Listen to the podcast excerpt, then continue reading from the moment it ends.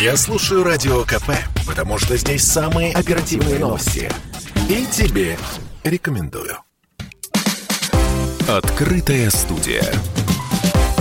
Завершившийся в Москве Международный таможенный форум стал, пожалуй, главным и самым долгожданным событием года как для компаний, занимающихся трансграничной торговлей, так и для государственных органов, которые администрируют эту деятельность. Безусловно, одной из самых обсуждаемых тем на форуме в этом году стала цифровизация процессов трансграничной торговли. Об этом говорили и на одной из центральных дискуссий первого дня таможенного форума мастер-классе под названием «Как управлять изменениями в международной торговле». Его совместно проводили Банк Открытие и платежная система «Таможенная карта». Инновации и переход в digital помогают государственным и частным компаниям совершать значительный прорыв в профессиональной деятельности и бизнесе. Эта мысль проходила красной нитью через выступления всех участников. А мы просили основных спикеров мероприятия рассказать о том, что показалось им самым важным в дискуссии.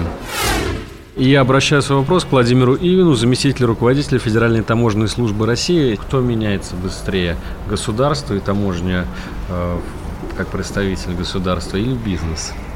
Да, в общем-то, все меняются. Э, безусловно, наверное, присутствует такой стереотип, что государственная машина все-таки чуть более инертная, чем бизнес. И под этим, безусловно, есть основания, поскольку мы в том числе и таможенная служба, в значительной степени мы работаем по регламенту. В данном случае отступление от регламентов, э, даже если оно выглядит логичным, но не может э, совершиться, поскольку это может быть воспринято как нарушение в определенных случаях э, каких-то законов, в том числе и с определенными взысканиями в отношении того сотрудника, который эти регламенты нарушит.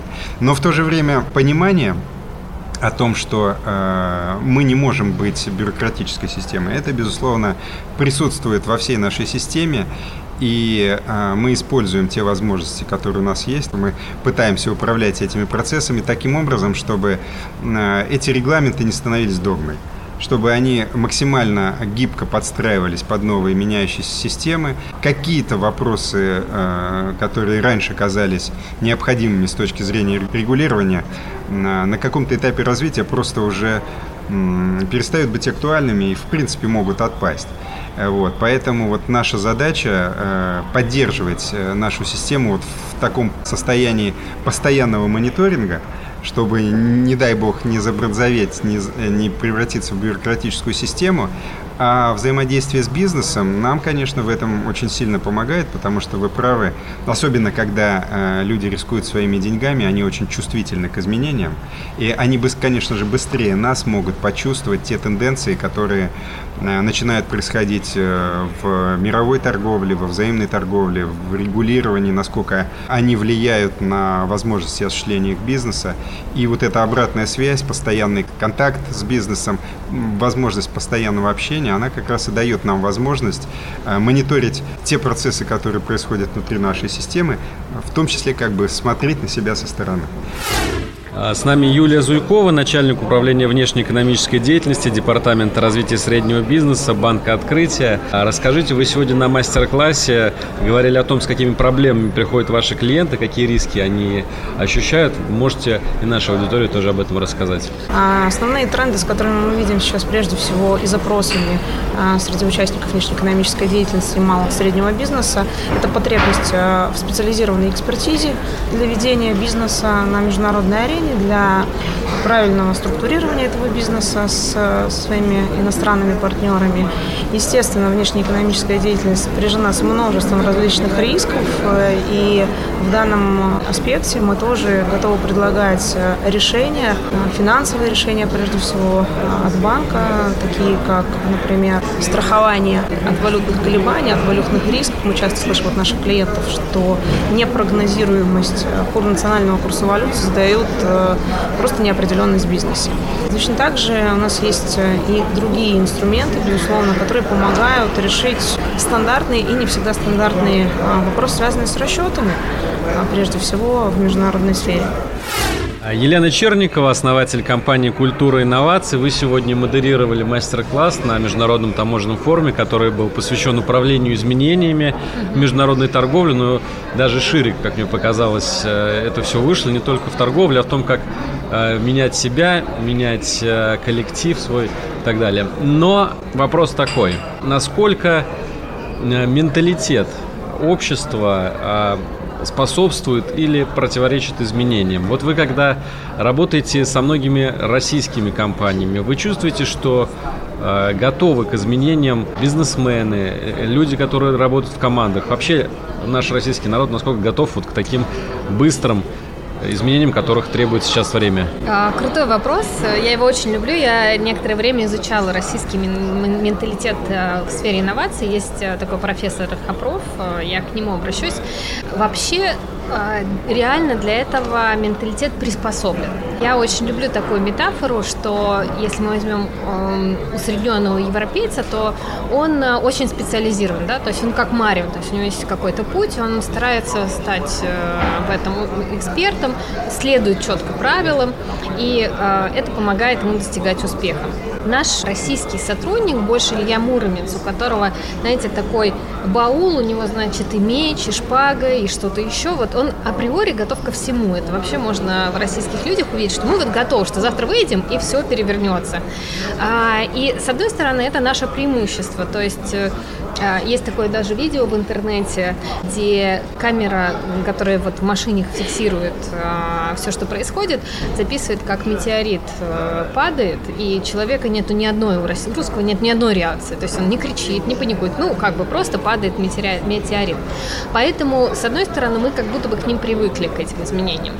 А, ну и проблема заключается в том, что наша российская ментальность, мы немножко до конца не отдаем а, право никому устанавливать и регламентировать правила, и это мешает нам систематизировать эти подходы. То есть мы как бы готовы к изменениям, но каждый действует так, ну, на свое усмотрение. Поэтому долгосрочные проекты, какие-то вещи, которые требуют подготовки, а, более тщательного анализа, больше удерживать фокус на том, что менять, нам удается гораздо Ну, когда вы говорите, что российский человек похож на Илья Муромца, нужно, наверное, помнить, что это человек, который 30 лет лежал на печи, да? Вот. Прежде чем совершить изменения. Мы, вот смотрите, мы вообще, у нас есть э, этапы мобилизации, и этапы расслабления. Это психологически, это очень связано с э, тем местом, где мы живем, с тем, э, ну, что нас кормило раньше, да, то есть на чем построена была наша деятельность. Поэтому нам вот всегда нужен, э, нужна война какая-то, то есть, ну, я условно, да, то есть нам нужна какая-то вызов. сверхзадача, вызов, чтобы мобилизироваться и что-то начать делать. И именно поэтому мы делаем серьезные прорывы изменения, но мы не можем, нам сложно качественно, долго улучшать сервисы в компании компаниях или э, качественно долго фокусироваться на каких-то подходах. Да, это действительно так, и это к изменениям имеет э, прямое отношение. Еще одним участником мастер-класса на Международном таможенном форуме стал Борис Нейман, генеральный директор компании ПАЛ, официального сервисного партнера торговой площадки Alibaba.com в России. Борис, а вопрос к вам такой. Какие а, изменения в торговле произошли за последний год? Что вы считаете самым важным? Основное изменение, которое бы хотел отметить, о которых я говорил сегодня на форуме, заключается в том, что предприниматели стали больше доверять а, интернету с точки зрения поиска и привлечения новых поставщиков и размещения заказов. В первую очередь это произошло именно за счет того, что отсутствует возможность перемещаться. Насколько позитивны эти изменения? Э, может быть, кто-то жалеет о том, что было раньше? Это очень позитивные изменения, потому что это позволяет сократить э, значительно расходы на перемещение. Этим гораздо проще управлять, потому что вам нужно будет составлять гораздо легче расписание, договариваться о встречах и так далее. Ну и в-третьих, это гораздо безопаснее с точки зрения здоровья, потому что как для сотрудников, так и для руководителей любого предприятия. Генеральный директор платежной системы «Таможенная карта» Андрей Возмилов. На мастер-классе вы рассказывали о том, как трансформировали свою команду. Расскажите, какие главные принципы вы использовали при этом, какие инструменты вы посоветуете другим компаниям, которые могут последовать вашему примеру? А, да, ну, э, наверное, самое главное, вот о чем я говорил, мы изначально, когда перед нами поставил акционер такую, скажем так, сверхзадачу, трансформация компании и переход от монопродуктового сервиса к мульти, э, мы посчитали, что во главу угла надо поставить, конечно, внедрение культуры инноваций. Работа с командой, переход на новые принципы работы. Как я уже говорил, мы дали команде право на ошибку, то есть мы понимаем, что в, в таком быстро изменяющемся мире сейчас э, нет времени как бы долго думать размышлять над э, какими-то новациями, надо пробовать э, и как бы двигаться дальше. Как я уже сказал, что вот во главу угла мы поставили систему OKR, это система целеполагания, которая строится на дальнейшие действия. Команда строит для себя изнутри. Вот. А она, безусловно, интегрируется и а, синхронизируется с целями а, компании, но вот это тоже нам дало такой большой быстрый толчок, потому что мы мобильно работали с этой системой на ежемесячной основе планы и инициативы могли пересматриваться, и мы отказывались от э, таких вещей, которые там ну, не летят, да, и концентрировались, таким образом отсеивали вот то, что уже как бы двигается, то, что летит.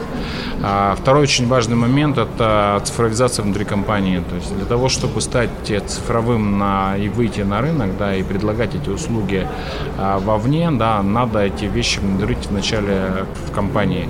Как я говорил в самом начале, мы исходили из того, что, ну, как стать классной компанией, то есть надо начать с себя, то есть вначале перестроить мышление внутри, а, поменять культуру, внедрить вот инновации, цифровизацию, дальше это уже можно трансформировать в продукты и предлагать это на рынок.